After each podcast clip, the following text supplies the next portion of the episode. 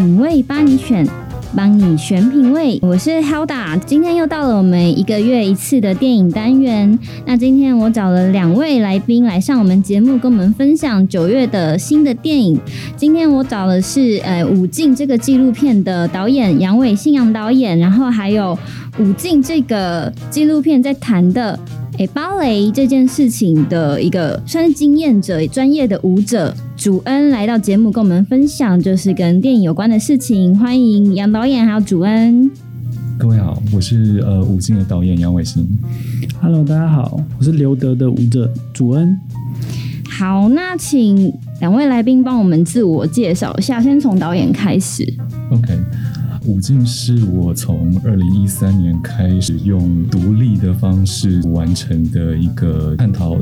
芭蕾在台湾发展的一个纪录片。那它是以三位不同时代的舞者，然后透过他们的舞蹈经历，然后去探索芭蕾在台湾发展的某些现实，这个样子。那请问导演，你的出身就是你的背景在哪里念的书，念什么？哦，其实一直都是电影的背景。从呃福大影像传播系毕业以后，那我就是因为有心想要在电影这个事情上了解得更深，所以当完兵以后，我就准备出国留学，然后最后进了纽约的哥伦比亚大学的电影研究所，这样子。对，那研究所结束以后，就回来台湾开始从事。主要是电影剪接的工作，这样，所以武进是我在电影上面以长片这样子的一个规格的第一个创作。好，谢谢导演。那我们请主任帮我们自我介绍一下。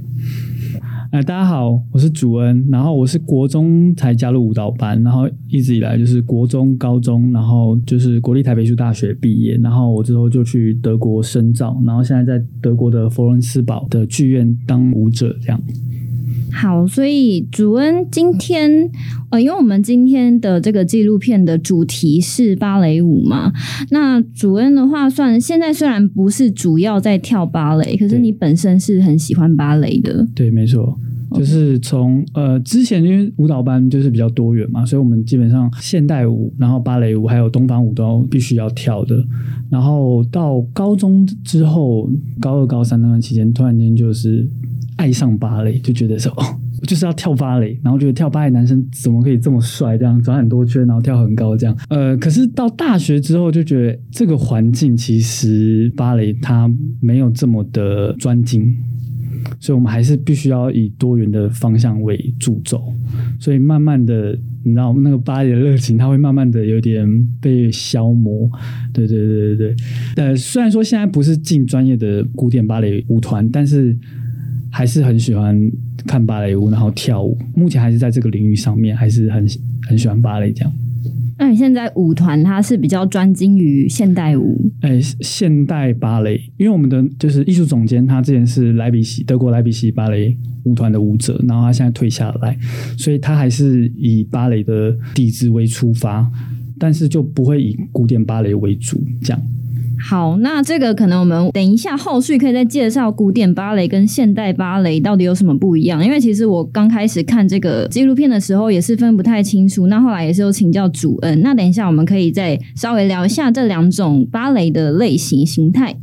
好，那接下来我想请导演先帮我们介绍一下纪录片大概讲了些什么样的人的故事，那记录他们生命中哪些片段？嗯，是，呃，那纪录片里面主要是有三位就是不同时代的台湾的芭蕾舞者，那他们如果以角色来粗分的话，就是一位是在学的学生，然后一位是在线上的职业芭蕾舞者，然后另外一位是在台湾就是非常资深的。一个芭蕾老师，那学生是郭荣安，然后其实他是舞进整个 project 的起点，然后我是在二零一三年的时候在波肖瓦芭蕾舞校，然后来台湾做甄试的时候遇到他，然后他那个时候跟就是其他几位台湾的学生有决定到莫斯科的波肖瓦芭蕾舞校上课这样子，然后郭荣安他后来被那个时候上课的其中一位老师看到，然后后就有意要留他下来，想要练他的技巧，这样子。也就是舞进所要透过它，就是带出的主题，就是说，因为台湾的舞蹈的教育体系跟古典芭蕾或者是说芭蕾舞这样子的一个艺术形式，它要培养上面其实是有一些没有磨合的那么好的地方。那所以变成说，荣安他必须要多经过很多圈。然后才有可能更坚持的朝着他就是理想的路上面迈进。那接到职业舞者的角色就是梁世怀，他有点让 pick up 荣安的，透过荣安，我可能比较没有办法去把舞径整个叙事就是结构的比较完整的部分。就我遇到梁世怀的时候，他已经在职业芭蕾舞团里面就工作过，工作了有大概六七年的时间这样子。然后也刚升为舞者的角色。就我所知，台湾的旅外的芭芭蕾舞者能够升到独舞者的例子其实不多。我在拍摄舞径那一段时间的时候，正在跳的人更少。那所以就很希望能透过记录他在舞团工作的一些过程，然后去谈他的舞蹈历程，然后去。对应一些台湾的现实这样子，但是这些东西最后都还是要回到基础的教育，所以我又在想办法接触在从事芭蕾教育上面专精的老师，那其中所有的方向最后都会指导李乔老师。然后他在一九八零年代做的四季的古典芭蕾的训练班的这一个事情，其实以我来看，就是在台湾到现在为止，都还没有那个时候李乔老师所做的事情来的透彻。应该是这么说，对。那所以我觉得，像舞径这样子的一个作品，他有必要把这个事情留下来，然后让现在的观众能再重新去反思一下，为什么这个事情在资源相对贫乏的1980年代，人可以这样子做，但但是到了21世纪的现在，好像就是做的事情可能比一些舞蹈前辈着力的反而还不够深，这样子。好，那我在这边先统整一下这个舞径它的大概的方向性。在这个纪录片里面出现了三个主要的人物，第一个是学生，那他叫郭荣安；第二位是职业舞者梁世怀；那第三位是台湾的一个前辈李巧老师。那我觉得这个纪录片很好的地方就在于说，我们看了这个纪录片就可以从。年轻，然后比较中生代，然后还有比较前辈的角度一起去发现台湾在芭蕾舞蹈这个产业，或者说这个很大的一个体系上面到底出了什么事情，那以至于说在不同的时空背景下，在做这个芭蕾这个舞蹈这件事情的人，他们分别会遇到什么困难？那以前的人，八零年代李乔老师怎么应对？还有梁世怀，他现在今年是。三十五岁，比较属于中间世代。他当时在台湾是经过了什么样的磨难，然后或是困难，后来才决定到国外去发展。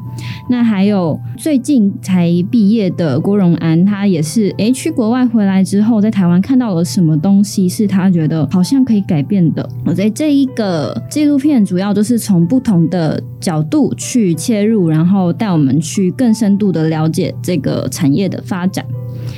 那刚刚其实导演有提到说，这个拍摄一开始是从这个荣安他要去俄罗斯的呃波修马舞蹈学院的 Ozation 开始拍的，那其实是一个有很巧妙的机缘嘛。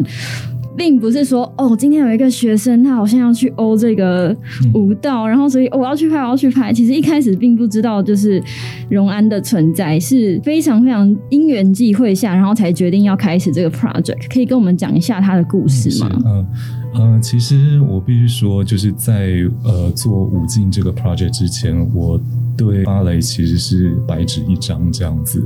然后那其实我在电影学校的时候，恰好有跟一位俄罗斯籍的同学，然后他叫做 Dmitry Pavlovsky，他其实毕业后找了一部就是以他年轻时候在芭蕾舞校的一些生活的背景拍成了一部电影，叫做《跳芭芭蕾舞的男孩》，就是我我有点不太确定在台湾的翻译片名是不是这个样子，不过应该八九不离十。那呃，其实他在差不多在二零零八年左右在台湾有上映过这样子，然后其实蛮多觉舞的学生好像都还略对那一片有印象这样子。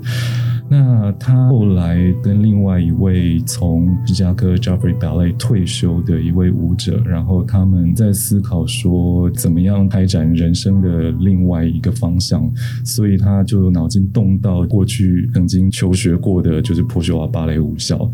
然后那他就 approach 这个学校，然后去想要替他们去经营这暑期班，就是 summer program 这样子。然后他就开始到世界不同的国家去 audition，然后找学生。那碰巧在二零一三年，他有一站就选到就是台湾这样子。那个时候是国家剧院的大芭蕾教室，然后去做公开的 audition。他因为就是想把这个事情记录下来，然后就想到就是很久以前曾经在学校里面就是有我这一个台湾人。就私讯我，问我那一天有没有空，然后可以不可以去做侧拍这一件事情。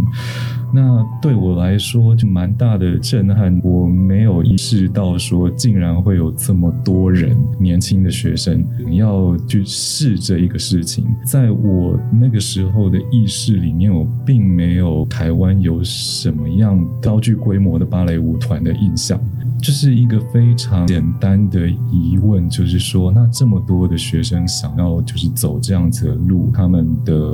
目标职业的这个阶段，他们要从哪里来，要往哪里去，这样子的一个很非常非常简单的一个问题，就是一个很奇妙的一个过程吧，对。嗯所以当初呃，导演是看到这样子很多学生来 audition，然后你会觉得说，哎、欸，他们去了哪里？明明有很多学生，可是台湾的芭蕾舞团在哪里？那后来就是知道说，哎、欸，荣安他有 audition 有欧上，所以就去主动联络他，问他说可不可以来参与这个拍摄嘛？还是说当下决定？嗯，嗯，就是那个时候，因为那一位俄罗斯同学，其实后来就问我说，那因为那个时候其实有四位学生就是决定要去，然后那他觉得这个好像是一个事情。然后问我说：“假设我提供你这样子的一个可以进到芭蕾舞校的一个机会，你会想要去莫斯科一个月吗？”那那个时候，我因为过去在电影的职务就是剪接师，那自己其实一直在想说，那如果有机会创作的话，你要找什么样的题材？首先，我就是想说，嗯，是没有人做过的东西，所以就赌一把吧，就是试试看，就答应了。去之前，当然我就跟四位那个时候要去莫斯科的学生的家长，然后还有老师，跟他们认识，还有谈话的过程里面，我开始接收到一些在台湾想要走芭蕾的学生会遇到的一些状况跟就是难关或者是问题这样子，包括家长也会有，然后老师也会有，那所以我就觉得它是可以被放射出去的一个题材，就是它不只是年轻学生然后想要完成梦想的这样子的一个比较原初的一个主题，而是说它可以跟环境搭上关系。对，然后所以我就觉得是一个可以去探究的题目吧。然后包括芭蕾又是对我来说就是一个陌生的艺术形式，那会有一个好奇想要去了解，就把自己推坑了。好的，因为其实我当初在看这一个纪录片的当下，我是很震撼的，因为其实我必须要老实说，我在进影厅之前，我并没有多做功课，说，诶，导演的背景，或者是说，诶，拍摄的人，我就大概有看一下，说剧情的大纲这样子而已。所以，其实我那个时候看到导演对这个问题，他刻画的深度还有广度，其实是非常非常足够的。我就会觉得导演是不是武道出身？就我当下最直观的感受，因为如果没有对这件事情有这么大的热情，或是这么大的疑问，就是诶，为什么会台湾有那么多很奇特、很奇形怪状的问题？不知道怎么讲的的事情。如果不是说有抱持这么大疑问的话，基本上去拍这样子的一个纪录片，我觉得是有难度的，因为其实。虽然我本身并不是学武道，但是我想，就是我们听众应该大家都知道。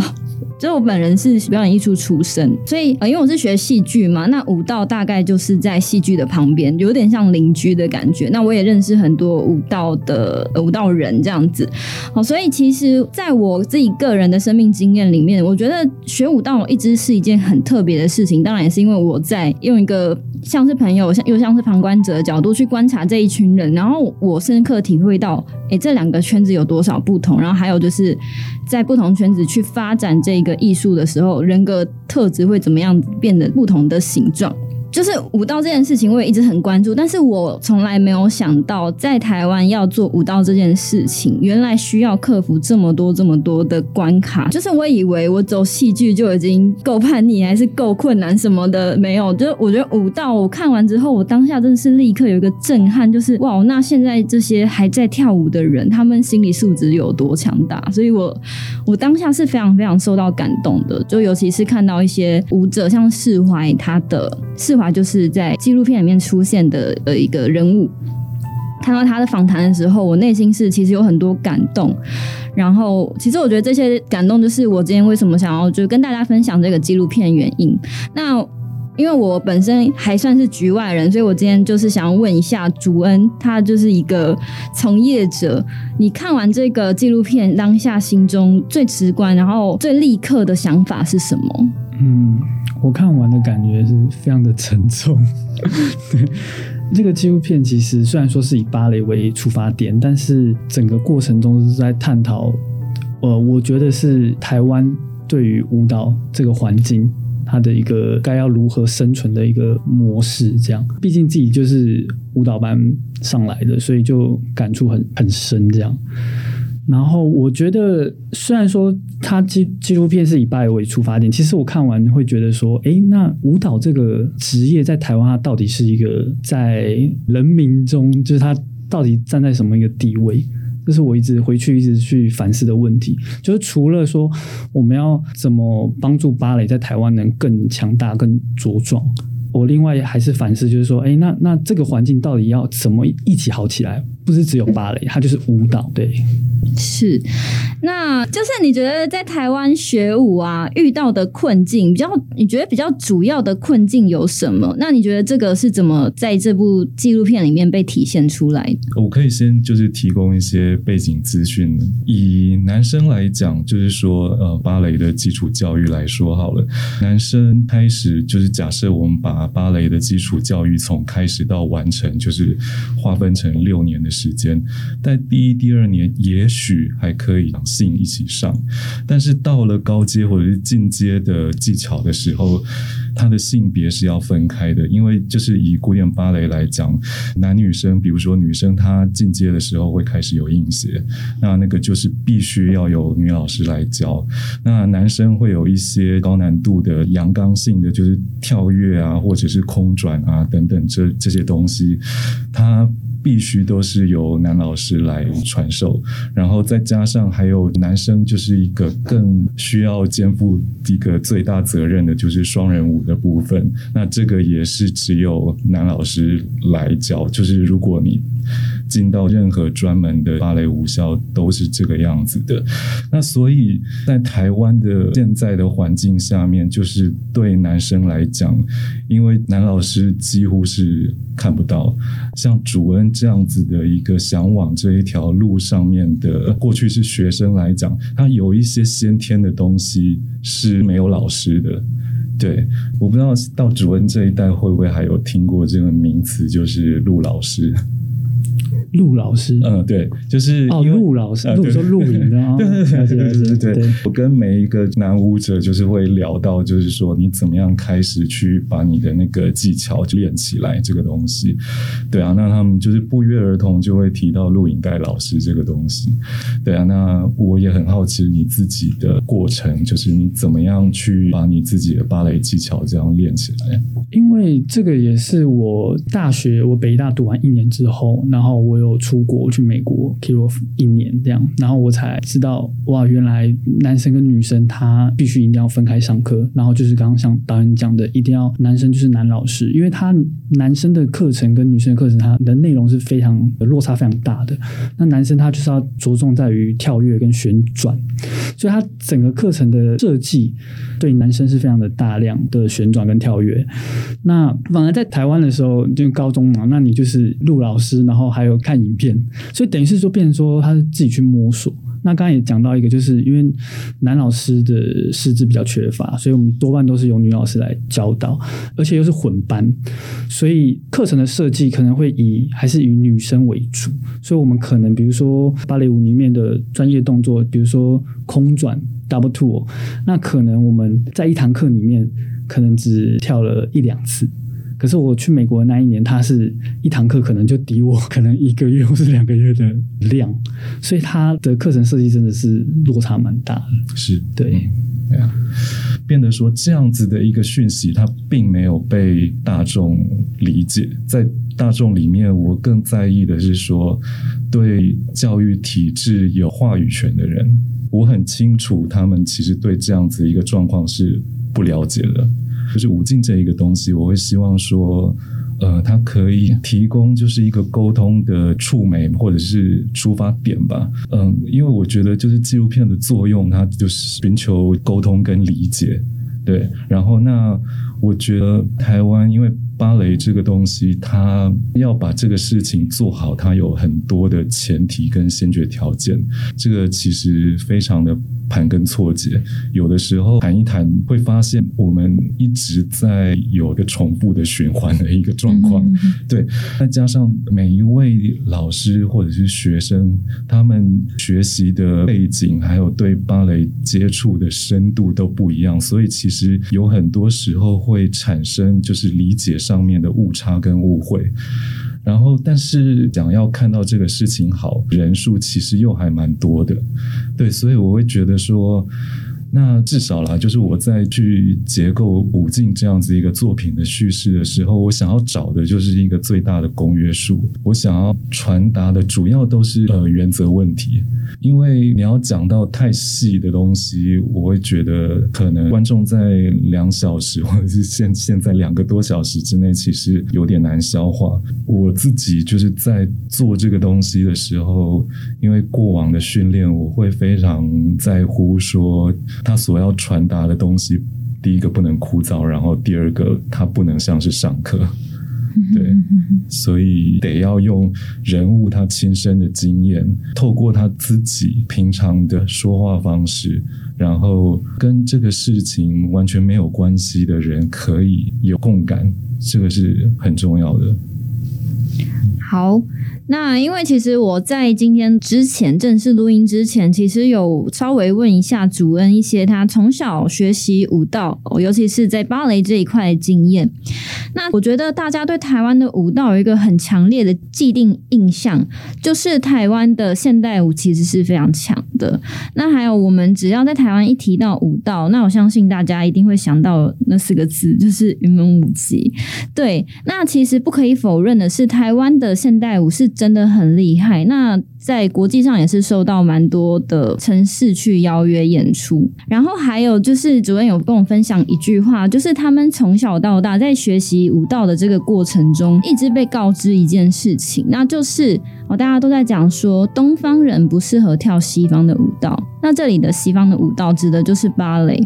那可能也是因为这个观念一直深根底固的在这个教育的体系里面，所以导致说芭蕾其实在台湾的舞蹈教育界，它会比较像是一个热身，它没有办法进行一个很完整体系的一个教育。那像我自己本身比较印象深刻的是，这纪录片它的一个人物是李巧老师。那李巧老师刚刚。导演有提到，他在一九八零年代的时候，他早就发现这个问题，那他去寻求一个解决的方法。最后他 figure out，你应该要在学舞的这个学生他还年纪还轻的时候，就应该要有一个六年的教育的系统，然后去让他身体适应芭蕾这个技术。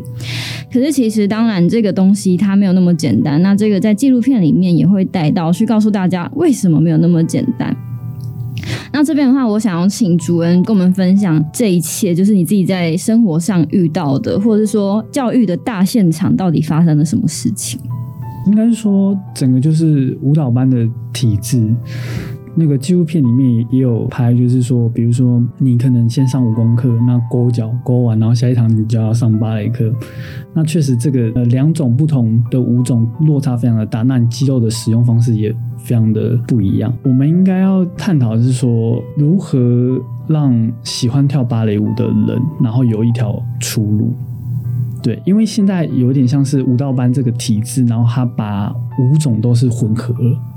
那就是说，你舞蹈那就是当代芭蕾，然后东方舞。那可是其实它应该要分类，而且要细分，就是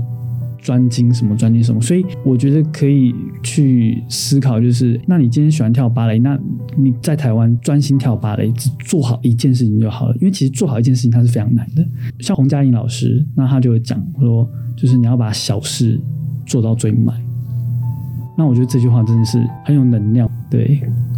那我就是会，就是会好奇，因为。觉得说，为什么我们在对芭蕾舞这个事情会一直用呃西方这样子一个形容词去扣在这个事情上面？可是，在我们的可以做的艺术形式里面，有很多东西其实根源，或者是说，就是我们在做的是表现形式，它其实就是西方的东西。我我举一个例子来讲好了，就是古典音乐这个事情。如果你今天讲说东方人不适合演奏古典音乐，这是一个会引起国际愤慨的一种说法，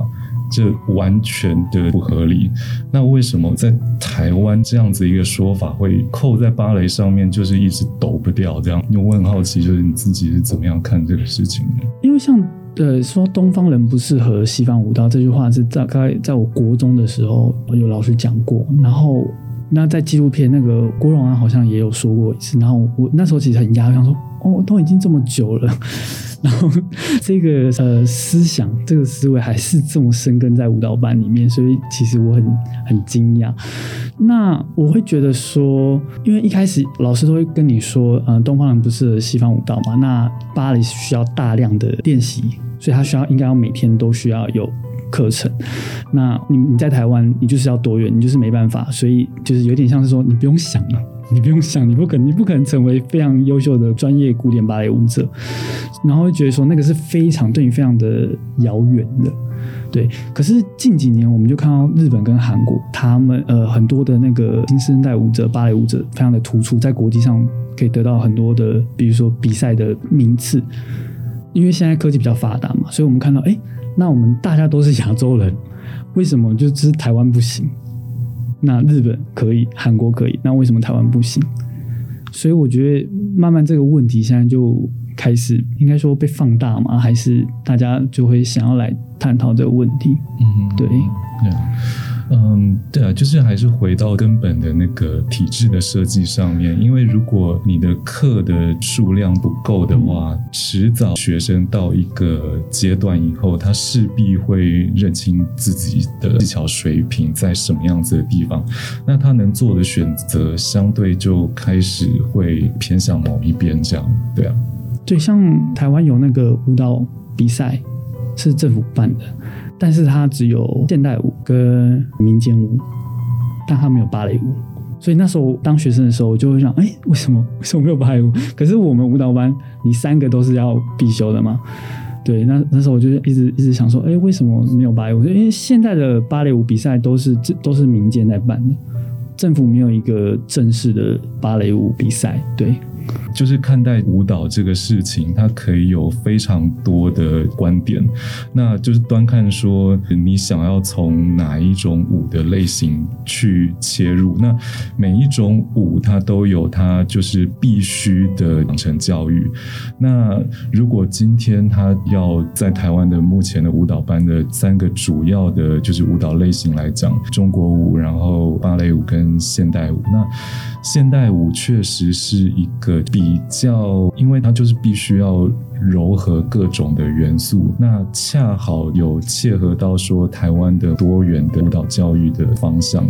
那自然它会让学生在这样子的一个方向上面，他就是可以看到说，在台湾目前的就是舞蹈的表演的现场，创作者或者说舞者主要都是以现代舞去做表现的，那就会有相对来讲个激励的作用，然后相对来说，因为芭蕾舞。台湾目前以这样子的舞蹈形式作为 identity，就是认同身份的一个舞者，绝大部分都在国外。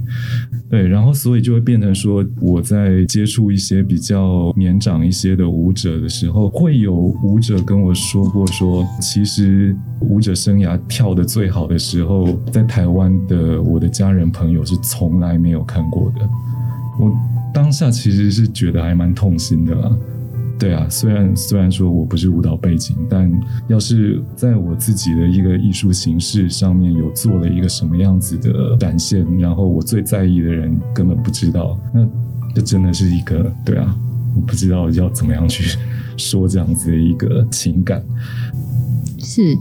那其实这个拍摄呢，长达九年，就是从荣安一开始接受国学网学院的 audition，然后到他现在都已经出来，然后独当一面当舞者了。那其实当然，其中一定会有非常多的困难的地方，但其实导演自己本身有在现在这个舞径的募资平台的文字上面有写到说。其实这一路走来，就是有接受到蛮多人的帮助，还有善意。那我就想问导演说：“诶，你有没有遇到什么小故事，是在这个拍摄上面可能帮了你一把的人，可以跟我们分享？”，太多了，大概就是。提供一下一些数字上的讯息好了，那就是九年中间所有的东西都有留下记录这样子，所以我最早开始拍摄是在二零一三年四月，那结束拍摄大约是二零一九年的就是一月二月左右的时间，在这段时间中间，我真正开机的次数有四百零七天了。在不开机的过程里面，那我就是得要针尖制作的职务，不管是跟舞团接触，或者是跟被摄者接触，然后取得认同跟许可，就是把我自己弄到那样子各个不同的芭蕾现场。那我其实花了很多时间在用，不管是呃文字啊，或者是口语上面去跟不同的单位、个人等等去谈、去讨论，所以我才会就是在。稍早的时候提到对芭蕾的情感，我是觉得是一个最大公约数。就等于说，这个艺术形式在台湾，它真的是没有被确立起来一个很完整的支持的系统了。所以说，变成说什么事情，他们对他都是很有感情。对我，因为我相信，当然不只是在我们纪录片看到，然后还有私底下跟主任聊的，我相信一定是要。真的很知道自己要什么，然后为什么要这样做的人，才有办法坚持下去。因为其实这有体现在我们纪录片里面，这么多人在去讲述芭蕾这件事情，但让我心中最留下一个很深刻的印象是释怀他的一个访问的片段。他说：“其实芭蕾就是一个兴趣嘛，对他来讲是梦想。然后他会觉得说，他可以真的把梦想当成工作这样子，就是他还是会有一种有点不真实的。”感觉。可是他为了要做这件事情，他真的花了非常多努力。我被他的那个感情所感动了，因为他说他就是要跳芭蕾。因为像我刚刚有讲说，其实台湾的现代舞是很不错的，所以那个时候释怀一开始刚出国去比赛比芭蕾的时候，他说其实有个评审看到他在跳现代舞的时候身体跟在跳芭蕾的时候的身体是非常不一样，那可能诶，那个评审比较喜欢他跳现代舞的样子，所以评审就问他说：“那你要不要就是改变路线？” 然后。那时候释怀就说他就是眼泪就掉下来，他说他就是不要，他就是要芭蕾。然后我觉得那边是非常触动我，我会觉得说一个艺术它要怎么去形成，你就是要有那么强大意志力，你就是不管遇到什么难关，你要去把它挡下来。那不管今天是靠个人还是有谁可以 support 你，可是真的你你要必须有这样子的热情，你才有办法去推动它，才有办法留下一个让大家都可以认同的形式。我也有想要去趁这个机会沟通一个观念，就是说，其实对其他国家来讲，尤其是现在的二十一世纪的，就是舞蹈的表演现场，芭蕾跟现代的，就是界限其实是越来越模糊。而且就是说，当这个东西在欧洲或者是说北美洲这些就是舞蹈发展相对比较走在前面的国家来讲，芭蕾。跟现代其实是相互依存的关系，他们的多元是从这个出发的。因为芭蕾就古典性质的舞蹈，但它可以具有可塑性，跟它可以容纳不同舞蹈的形式，然后再转化成其他的东西。但是前提是说，你要有在你可以做这样子的一个展现之前，你的芭蕾的底。要非常的稳，然后才有可能去做开枝散叶型的发展。那在台湾的状况就是会不太一样，就是把各种不同的舞蹈形式在基础学习的时候抓在身上，然后再看看说，接接下来不管是做演出或者做编创，你可以做什么样子程度的发挥。就是这两种方向是非常不一样的。嗯，我可以理解，就是等于是基本功，然后还有就是创作发展的部分，其实它必须要放在不同阶段去训练。对，那我想要请问导演，因为我们现在有一个发行商是好威印象，对，当初你们是怎么去决定说，哎，这个上映计划想要放在募资平台上面的？哦，嗯，必须先谢谢。好威的宗翰，因为我其实第一次去跟他提呃武进这个 project 的时候是在二零一六年，然后那个时候我其实只有一个几分钟的样片。我也是把他约到一个咖啡店，然后就直接就是放这个样片在我的手机上面，然后就是看完就决定说，哎，要一起来弄这个东西。当然，他说这样子的意思是说，当你把片做完的时候，再去找他，他愿意来处理发行，就是也是一个很重要的环节啦。对，对啊，当然，对啊，对啊。就是我为什么要做这个募资，其实要回到一个非常现实，片子是怎么样被执行出来的。他在前期从从二零一三年开始，一直到我二零一七年左右，它是以我自己个人的存款去制作拍摄的。嗯，对。然后到二零一七年以后，才有申请到国艺会的补助。那那个补助的数字，是我知道说可以做完这整部片的后置，包括呃配乐啊，然后声音后期啊，然后影像处理啊等等这些。那所以在这样子一个前提之下，就是当他这个东西完成要进到发行的时候，那我自己对这个电影的期待就是说，它要上院线，因为我觉得这样子的一个主题的东西。如果他能够上院线的话，我觉得他是一个 statement，一个宣示，就是说这样子的一个东西，它是有办法能够上电影院的事实，会是一个在芭蕾或者是说台湾的整个艺文的基础教育上面是会有一个助推。所以你的意思就是说，哎，当这个东西以一个就是最线上立即的上映的形式被看到的时候，知道说哦，其实台湾有这个很大的声音，他们是需要被听到的。是无尽的剪接过程其实还蛮长的，那总共重剪了大概四次吧。第一剪的版本是有四个半小时长，那看过这个版本的人其实不多，那释怀是其中一个。然后那看完的时候，它有一个很及时的回馈，对，然后让我觉得好像自己。真的做一个也许是对的事情，就是说，呃，他说的话大意是这个样子，就是说，他一直以为坚持在芭蕾上面的这个过程，他心中产生的种种疑惑跟疑问，他一直以为是只有他自己有。然后他一直以为是是他自己的问题，然后可是我就说，在纪录片里面所有出现的那些人物，不是你都认识吗？然后他说，我们虽然就是从小可能一起上课，然后一起演出或者一起排练等等之类的，可是，在经过这些。过程，他们其实不太有机会去谈这些事情。我觉得其实，嗯、呃，可能就是同一个圈子里面也会有类似的状况吧。我觉得可能是有一点像说，譬如说，哎、嗯，每个人可能都会谈恋爱，可是每个人遇到的。表象遇到的冲突状态都不一样，可是我们去跟对方聊的时候，可能只会说：“哦，我男朋友或是我老公今天对我做了什么什么，然后他怎么这样子。”可是可能我们不会聊到真的内心最深层的那种感受。我觉得是不是有点像这样？嗯、就是其实大家都遇到一样困境，可是我其实不太确定他是不是也一样那么想的。到底应不应该坚持在芭蕾上，或者说，哎，这个人为什么要这样对我？他到底爱不爱我？那种很深层、很内心的东西，其实是没有办法被。诉说的。看完这个纪录片之后呢，其实我自己有想到很多事情。最近这两年呢，是有在关注呃古典音乐的发展。那其实最近在古典音乐已经不是新闻了，就是在嗯、呃、这个国际上的赛事最大的最重要的赛事上，其实呢韩国人他是一直不断的在获得非常重要的首奖。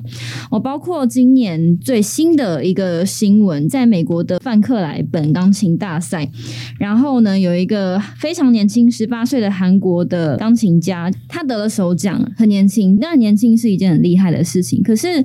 最让人惊讶的是，他接受的教育都是土生土长在韩国。因为其实以前大家都会说，哎，你学古典音乐，你不去欧洲学，你就是白学。那可是韩国他做到了。因为其实我们知道，韩国在这些艺术的教育其实是打下非常大的基础，花了很多力气钱，然后去培养说他们现在最新出来的艺术家或是创作者，他们可以接受韩国的教育、韩国的栽培，就可以在国际上获得那么大的认同。那我觉得。因为其实像古典音乐跟舞蹈其实是有一些相似性的，就是在于说需要每天重复的练习一些技巧，那还有就是技巧还有感情上的表现。像刚刚导演有提到说，你不只要练技巧，你要怎么去发展，你要放感情，然后或是你的音乐性，或是诶舞蹈的艺术性进去，这些全部都是每个国家可能有不同的强项。那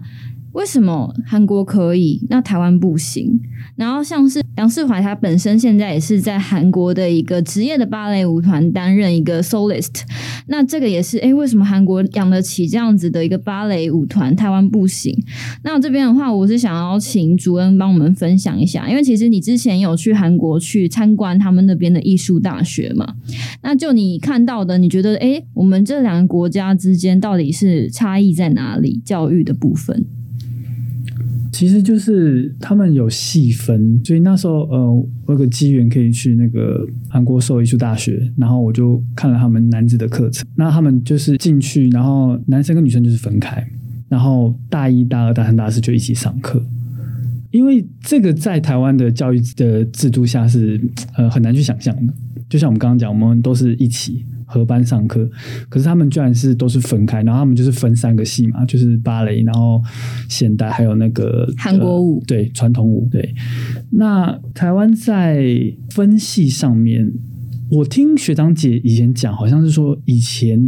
比较分比较细，像台北艺术大学以前就分比较细，那现在就比较慢慢的比较多元一点点。所以像我们学校是大三才开始分。主副修。对，可是他分来分去，最后其实课表排一排，还是变成是呃两堂两堂两堂，变成说呃很平均。那他主修的定义就有一点模糊掉了。是不是因为主修跟副修学校都有很明确的说，你一定要修到什么才可以毕业？就变成说学生想要专精的时候，其实他会被就是那个毕业的限制去。牵绊到。对对对对，可是他这是就是跟那个教育部的，比如说课纲啊那些有关联，嗯、因为他你需要独立出来，然后你不能照着一般大学教育大学的模式去行走，这样你可能就是要有个学院，或者是说只是整个课程的设计，就像我们刚刚前面一直在讲的，对。那韩国这方面我觉得就做的真的非常非常的好，那他们也是就是大量的资金啊，然后政府去投入。对，所以其实回归到重点，其实就是台湾有没有去多重视芭蕾，然后舞蹈这件事情，对。对啊，其实就是回到主恩一开始就提到，就是说我们台湾人作为一个整体，对我们希望发展的种种的艺术形式，希望年轻的学生或者是小朋友去学习的这些东西，我们有没有理解说它的基本的养分，各自的基本养分是什么？然后怎么样从开始就是前端到后端安排一个对的这样子一个路线。让他们去走，这是一个蛮重要的。可是，因为舞蹈班的成型，它是在一九七零年代末跟一九八零年代初这一段时间。那台湾的那个时候的社会形态。就不是说在这个事情上面有接收到一个很完整的资讯，那所以在设计上面会变成说，在那个时候还是以舞蹈实验班这样子的一个名称去定位它。但是里面的实际的执行方式就还停留在那样子的一个，就是一个实验性比较不完整。对，因为其实像主任之前有跟我讲说，在韩国如果你要当一个专业的芭蕾师资的话，是他们有规定你一定要去修一个完整的教程。对，就像那个纪录片里面有提到，对。就是你学校你要聘进来老师，你可能你就要有一个，比如说要拿到呃法达诺瓦的学习的教案什么的，对。那这个在台湾比较是 文凭为主啦。对，因为其实就会变成说，哎，台湾的话就是到处跑，你可能这个舞者他可能从不同的国家、不同舞团的背景又再回来教，那其实每一个人的方式都会不一样，那这个东西体系就没办法被建立，那可能这也是我们跟韩国最大的差别。其实我这边要补充一个一个事情，因为回到主任一开始讲说，表演舞蹈这件事情对台湾的人来讲，到底到底舞蹈或是舞者算是什么东西？那其实让我想到一个呃日本的一个小提琴家，他说过一句话，就是他一开始在进入他们那个音乐大学的时候，他说他们上第一堂课就是教授给他们震撼教育。就是教授会跟他们讲说，你们今天这些都是将来的艺术家，然后你们从现在开始要精进你们的技巧还有音乐性。可是你要记住，就是你今天你练了那么久，然后你才能来这个音乐大学，这些对社会大众来讲一点都不重要。你今天不拉小提琴了，你今天不弹钢琴了，没有人在乎。所以你到底要怎么样？就是你自己要知道，就是你你对大家来讲。我、今天少了一个舞者，我不跳了，我不拉了，So what？我没有其他的。那我觉得这件事情很残酷，可是我觉得是艺术家，就是大家一起去面对的。那我这边有一个数据，就是国艺会在一百一十年度，它在这个常态的补助成果里面，哦，这是一个粗略的数字，应该说这是我只有我只讲第一期，我就是上半年度，国艺会补助了总共一千一百五十九个。case，那这个是包含了表演艺术，然后策展、文学等等，你所有可以想到艺术形式，就总共有一千多。那表演艺术就是音乐、舞蹈、戏曲、戏剧加起来有六百二十八，占总数量的五成。那舞蹈在这六百二十八的有拿到补助的案子占几成？你觉得占几成？就是六百多个有拿到补助案的表演艺术里面，舞蹈有几成？有有两成。导演觉得？呃，我可能也是跟主任差不多。好，这个数字讲出来你们会吓一跳，不到一成啊，零点一四。嗯，那是第一期，那第二期下半年，差不多零点一八，也是不到一成。然后还有在舞蹈的呃长期补助的计划中，就是他们会有一些是分 case。这么多演出要给钱给哪些演出？那像长期补助一个就是中大型或是中小型团体的这个经费，在十七组的舞蹈补助里面，只有一个是芭蕾舞的舞团，剩下十六全部都是现代舞或是比较偏戏曲融合、有多元性的这样子。那这些是国艺会，那还有像两厅院，它有一个数据是二零一三到二零一九年售票消费行为年度报告，舞蹈的票房在二零三到二零一九年一百九十七万张售票里面，舞蹈票房最高是一点一成，然后最低是零点八成，所以芭蕾或是舞蹈在台湾。为什么能见度这么低？可是我遇到所有在跳舞的人，我认识的人里面最有热忱，然后最不怕打、不怕压，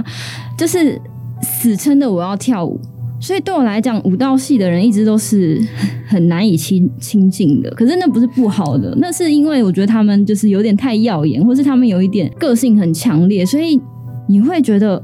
他会不会觉得我是一个小人物，然后不想跟我说话？就我，我一直以来对舞蹈系都有这种就是奇怪的妄想，就是会觉得走路大摇大摆，看起来很厉害。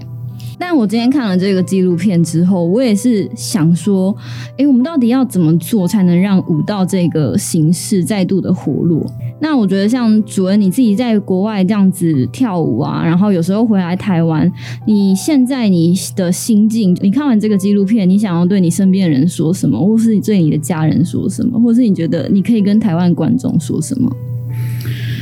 嗯，非常推荐大家来看这个纪录片。我我看到这纪录片，其实就是 除了很沉重，那也是非常的感动。对，那我觉得就是希望可以让更多台湾人看到这个纪录片，然后知道有这件事情在发生。对，因为我觉得我们真的太渺小了。嗯嗯，对对对。你说去国外，然后这样回来，那就是你更可以明白跟理解说，这个环境现在真的是非常的不健全，然后应该是说营养不良。对，所以我们真的很需要，不管是任何形式的帮助都好，不一定说你一定要去做很很重要的决策或者什么，你只要能关心，然后能给一点小小的呃付出，我觉得都是对台湾这个芭蕾环境能尽一份心力，我觉得都是非常的好。对，没错。最后回到我一开始有提到的说，芭蕾有分古典芭蕾跟当代芭蕾，那这两个形式有什么样比较主要的差别？主任帮我快速的讲这两种有什么不一样？呃，古典芭蕾基本上它就是一个一个规范，那个很简单的讲就是呃，你有硬鞋 point shoes，对，那你现代芭蕾它就是比较要求没那么多。它比较多元一点点，嗯、对，不列的分裂是这样。是不是古典芭蕾它的就是规定，然后或是它的舞作定好五座在那边，你就是要一直去。就是以如果古典芭蕾通常就是有剧目，然后都是有舞剧。有舞剧来呈现，对，嗯，那当代会是比较自由发展，对，可能以创作为主，那它比较可能天马行空，然后不一定你你也不一定要穿舞鞋，你可以穿袜子，你可以，嗯，你可以在地板上打滚，你可以就是以任何形式都可以。所以他对技术的要求的水平就不会到，虽然也是有，但是就不会到古典芭蕾那么那么的就是顶端。呃，应应该也不是这么讲，应该是说他还是以芭蕾为主体下去，所以应该说。现代芭蕾还，他的舞者还是在芭蕾的那个训练模式还是非常的完整，只是说是以芭蕾舞者他去跳现代芭蕾。嗯。对对对对，好的，好，那我们今天非常高兴邀请到了杨伟新杨导演，然后还有邱竹恩专业舞者来我们节目跟我们分享这个跟这纪录片舞镜有关的讯息。那如果还有想要了解更多的讯息，都欢迎到好威印象的粉丝专业去了解一下。哎，我们这个电影什么时候上映，在哪里上映？那希望大家就是跟我们一起多多的关心各种不同的艺术形态，让台湾的这个艺术生态可以变得更蓬勃发展。那我们谢谢大家的收听，我们下周再见啦，大家拜拜，拜拜，好，谢谢各位，记得来看哦，好，谢谢，谢谢，谢谢。